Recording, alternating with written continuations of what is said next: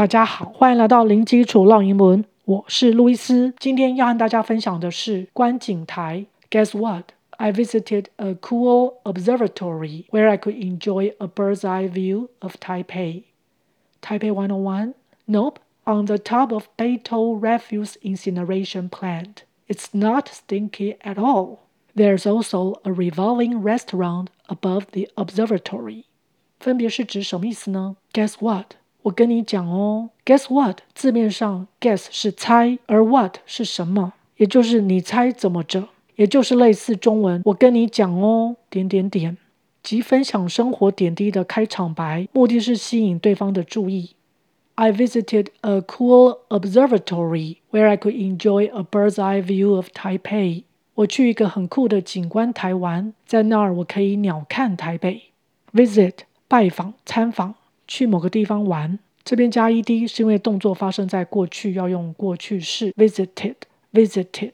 Observatory 观景台。Observatory, observatory, observatory. Where 是在那里。Could 是 can c a n 的过去式，enjoy 享受，原本是 enjoy a view of Taipei，也就是享受台北的景色。那这边加了一个 bird's eye，用来强调是从鸟的视角看出去的景色。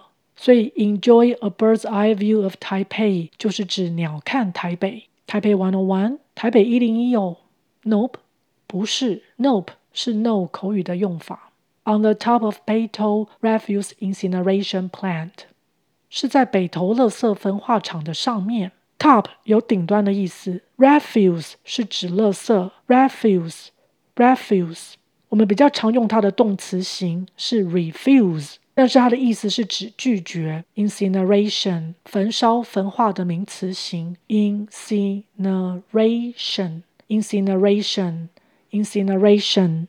Plant 不是指植物，而是指工厂厂房，所以合起来，Beito Refuse Incineration Plant 是北投垃圾焚化厂官方的英文名称。一般我们垃圾可以用 trash 或是 garbage。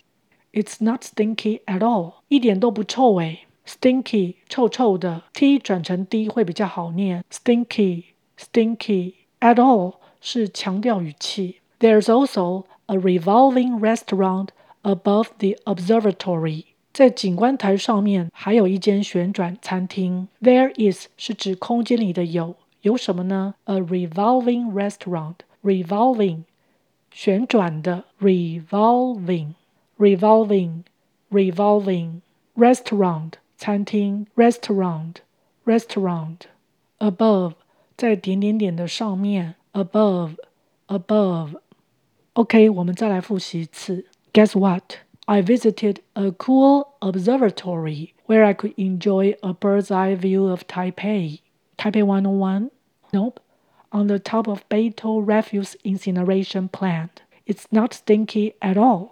There is also a revolving restaurant above the observatory.